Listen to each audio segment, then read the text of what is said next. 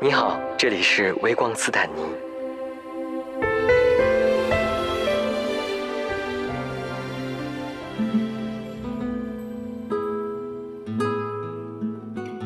听众朋友们，大家好，欢迎收听本期的微光斯坦尼，我是主播斯坦尼。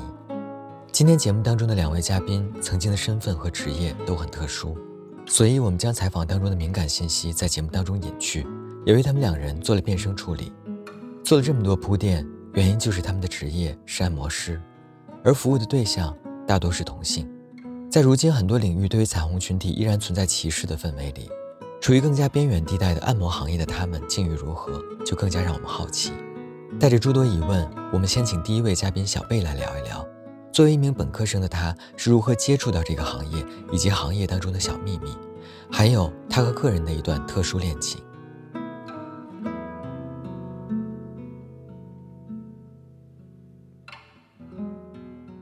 我是上大一的时候，在北京来到北京认识了第一个人，也就是我现在一个十二年的好朋友。然后慢慢慢慢就发现，哎，他屋子里面挂的一些照片，因为他有拍那些记事的那种宣传照嘛。一三年那个时候好像有一个软件叫杰克蒂，然后发现那个软件上面也有很多这种类似的照片，我就觉得他那个艺术照怎么就跟我在网上看到的那种特殊行业的。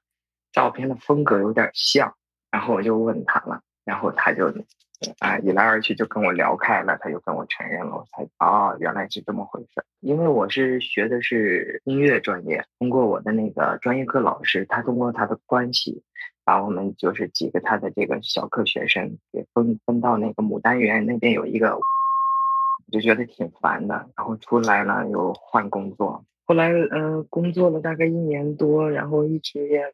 状态不太好，收入也不理想，每天闹心的。然后有一次就去他那儿玩儿，然后他就把我带到他那个会所去了。然后我去了之后呢，然后那那些朋友啊、姐姐妹妹大家都在，包括那个店的老板也在。那个时候比较青青涩嘛，二十出头，然后也挺阳光的。他们几个人就可劲儿的在那撺弄我试试。正好我那段时间也需要一份工作，不懂嘛。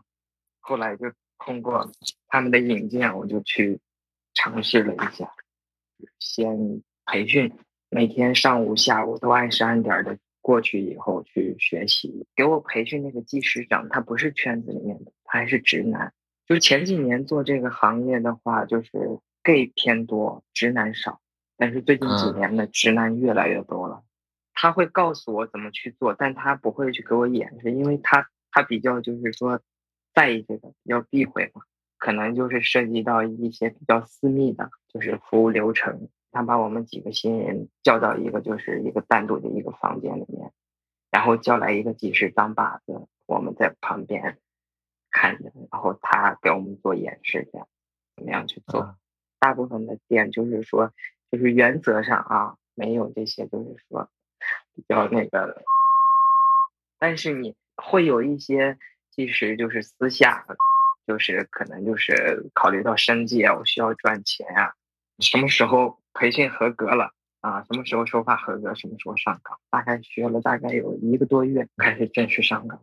我就记得我当时第一个上手的时候，我真真的就是，客人选中我的时候，就感觉特别紧张，手手都在发抖，因为我没做过嘛，特别紧张，就感觉好好像是。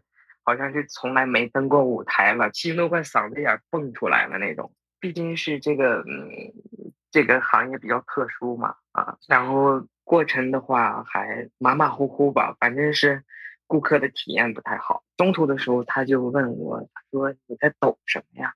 不好意思，我第一次。啊，他说难怪呢，就觉得你你你动作啊手法各方面都显得很生硬啊。嗯，他说他说慢慢来嘛，一回生二回熟。完了那一次呢，做完之后就被投诉了。离开这行一年多嘛，有将近三年的时间在家。我之所以又出来做这行呢，也是因为就是我妈动手术了，家里面那个时候急需要钱，亲戚该借的也借了，我实在是走投无路了。然后我向我我之前的这个就是在的这个店的老板。我三年没见人家了，跟人家打电话，我就我就哭啊，哭了就跟人家哭诉。完了，人家一听我这个状态，他说啊，你那个你先别着急，我我给你转过去五万块钱。我一下我就，我就懵了，我就觉得哇，怎么会有？我我就觉得怎么会有这么好的人？就是说，身边的亲亲戚借五千块钱都比登天还难，这个老板都跟我这个交情还还没到那个地步，都这么愿意帮我。后来我妈住了大概有一个月，出院之后呢，我我就在那儿发愁该怎么样去还这个老板的钱。然后我妈就是说：“你们这个老板对你有知遇之恩，你一定要好好报答一下。说你也不要去外面打工呀什么的，那你就本本分分的去他那儿打工，给他还钱。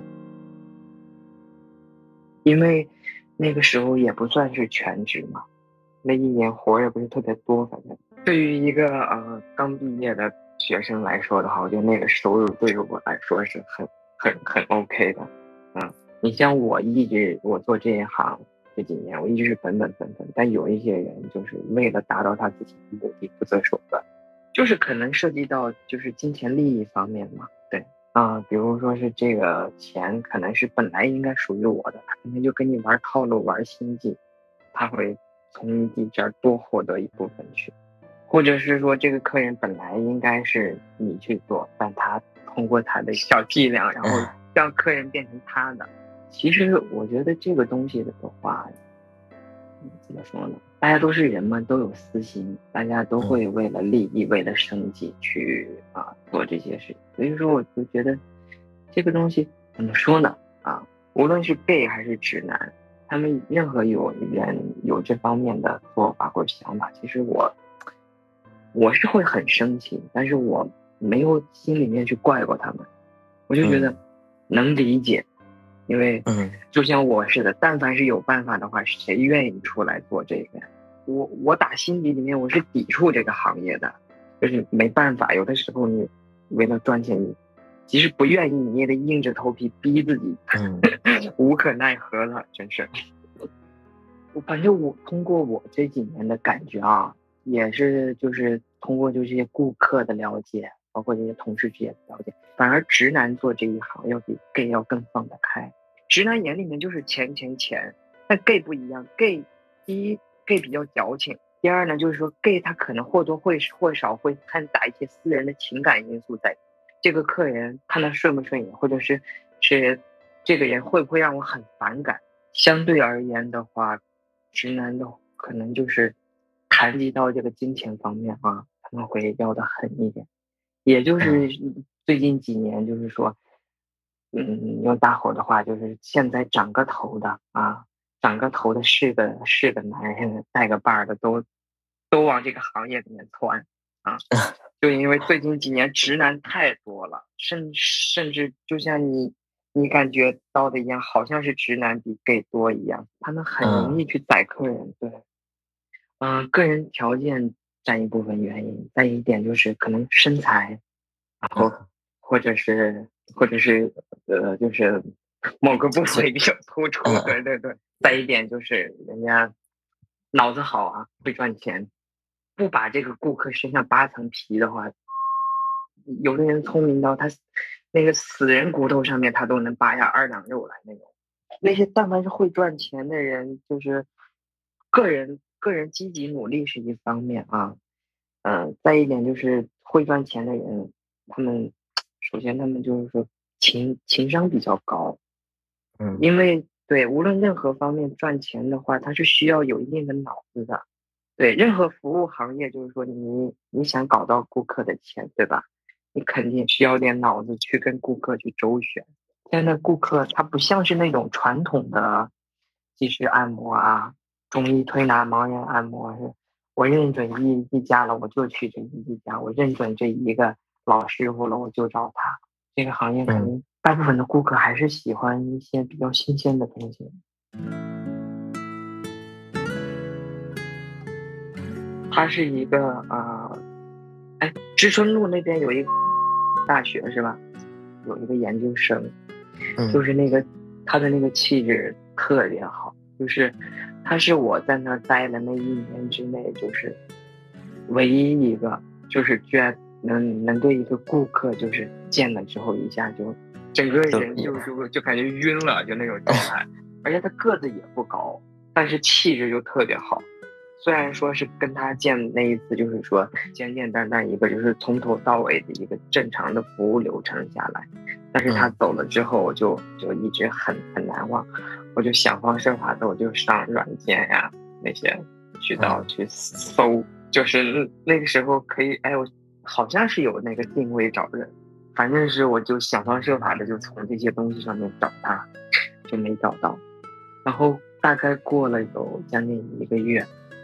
他突然又来找我了，然后我一推门，我一看是他，我一下我就感觉我特别兴奋，特别紧张，我就觉得啊，就是心里面小鹿乱撞那种，好开心，我说妈呀，这个小伙又来了，然后就在那儿跟他就是边按摩，然后边跟他聊啊，然后他说他居然跟我做了一样的事，就是因为他也联系不到我，但他又不好通过店里面去要我的联系方式。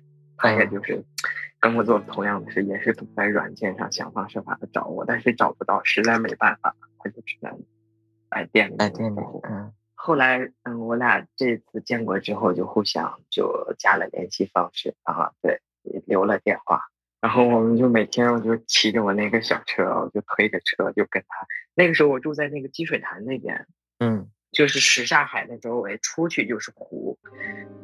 啊，那个时候他他老来找我，我就骑着自行车带着他，或者说我俩推着自行车，就天天就围着湖边一圈一圈的散步，就慢慢慢慢的了解，然后我就发现我就喜欢上他了，然后他也对我也挺有好感的，我俩就尝试着去接触了一下，想这个关系更近一点嘛。后来呃处了大概有一个来月吧，就发现我们俩就是。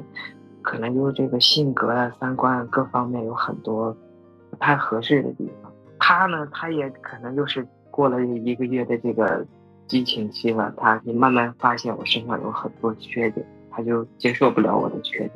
比如说我这个人，我这呃有很严重的拖延症，特别能磨叽。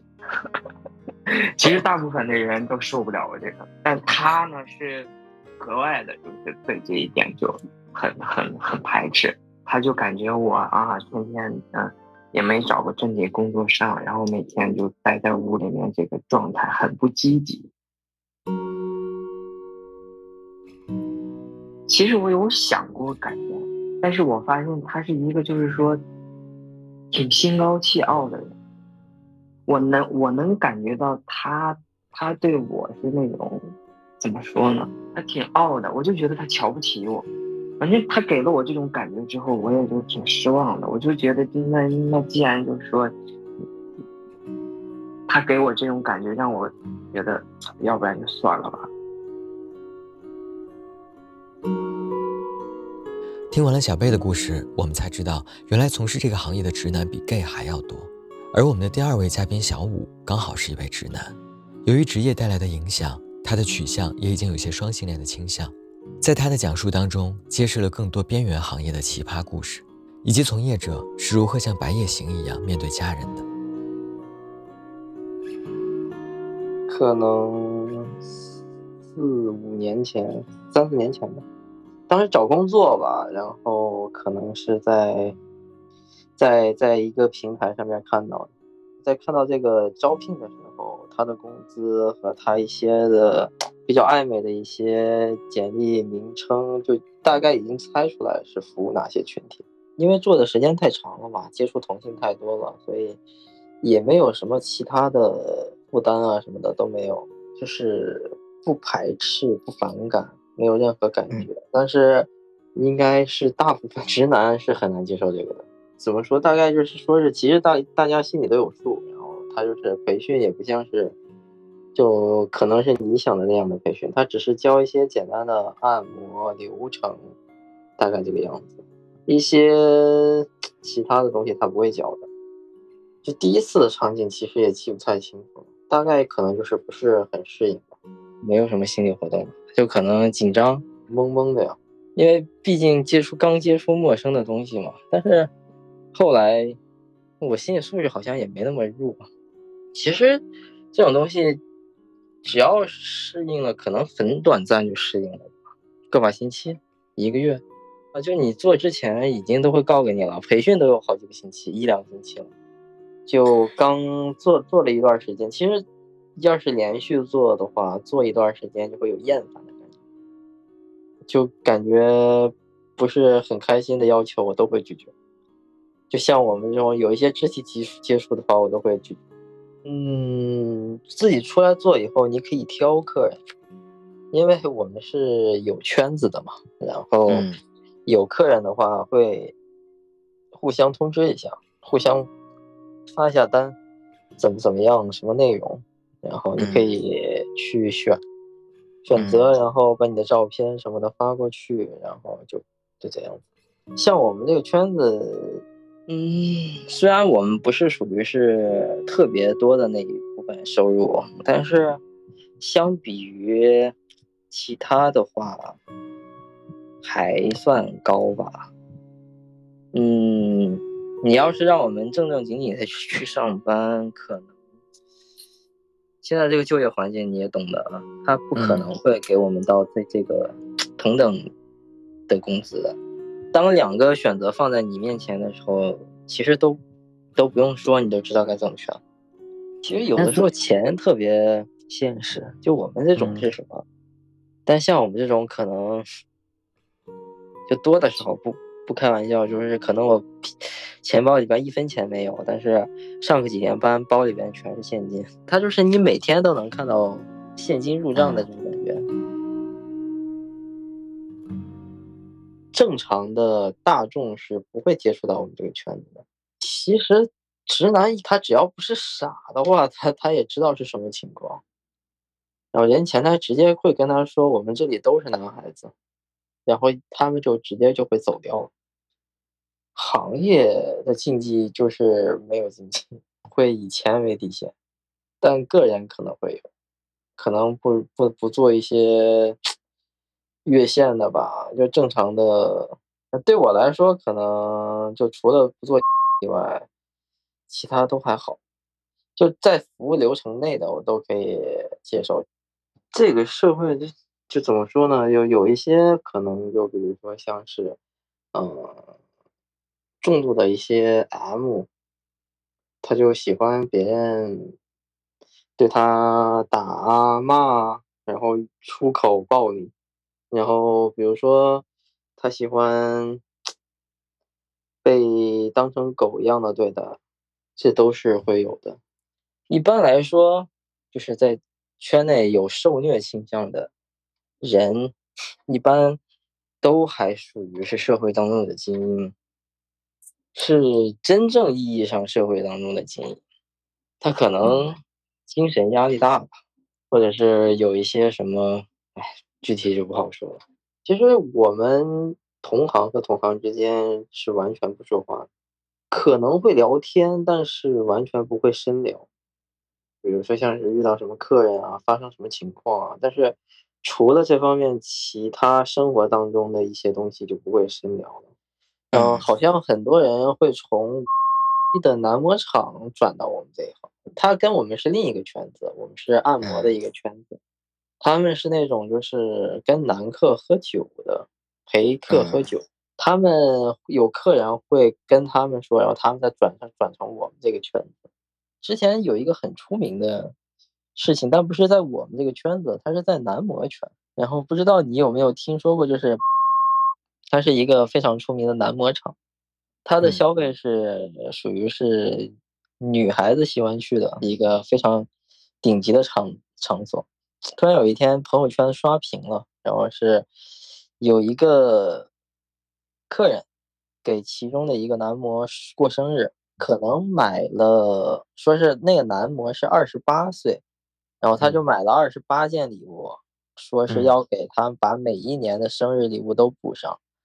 小到钱包、鞋、衣服，大到汽车，这些都有，还有现金，大概可能不到一百万吧。然后别人发朋友圈发出来了，然后一夜之间疯狂转发，然后第二天全 的男模场全都被查。那女女的客人是拿的她老公的信用卡副卡刷的礼物，然后那男的好像第二天腿就被打断了。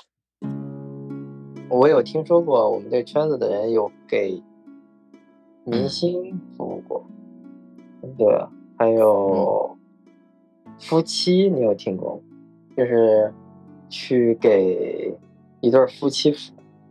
其实这个行业也会服务女孩子。比例就看你个人你能接受的比例了。有的人就只服女孩子，有的人就男女都接受。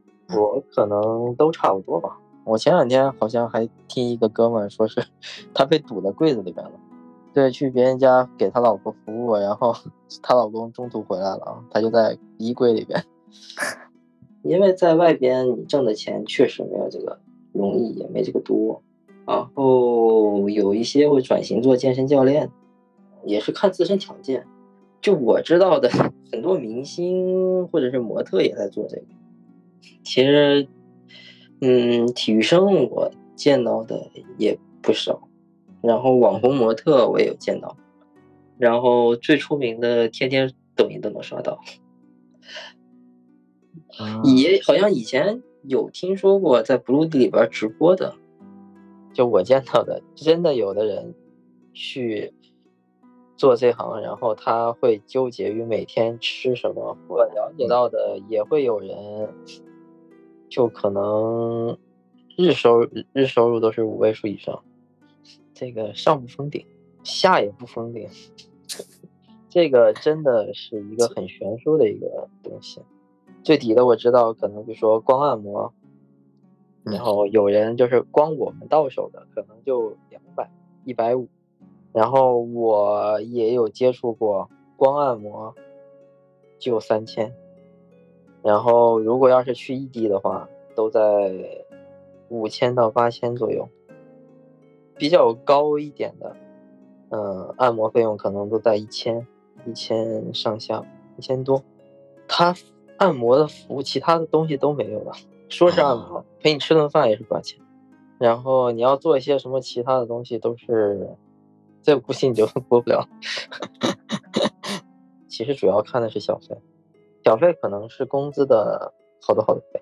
就你都豁出成这样子，如果收入再不高一点的话，那你还为什么要去做？